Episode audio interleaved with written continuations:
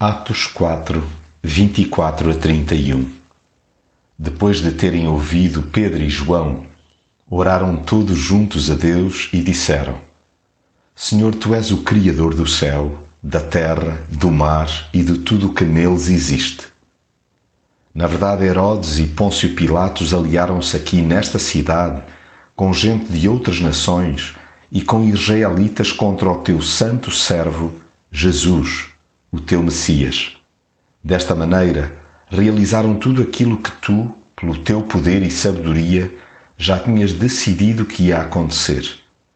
Agora, Senhor, repara nas ameaças deles e dá confiança aos teus servos para pregarem a tua mensagem com toda a ousadia, para mostrarem o teu poder na cura de doentes e fazerem sinais milagrosos e maravilhas pelo nome do teu santo servo, Jesus.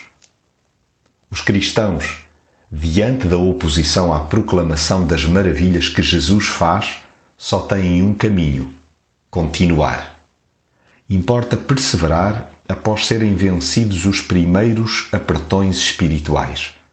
A liberdade terrena, até porque momentânea, não deve conduzir ao relaxo espiritual, mas antes à aplicação devocional insista-se na oração individual e comunitária.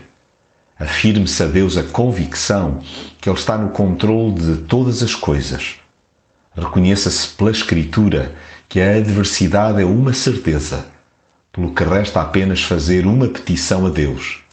Agora, pois, ó Senhor, olha para as suas ameaças e concede aos teus servos que falem com intrepidez a tua palavra. Estejamos certos que aquele que não cessa de transformar vidas é exatamente o mesmo que nos dará o arrojo para continuar a afirmar que Jesus é o Senhor. Perceberemos então que deixamos de agir por nós mesmos e passamos a mover-nos com ousadia na plenitude do Espírito.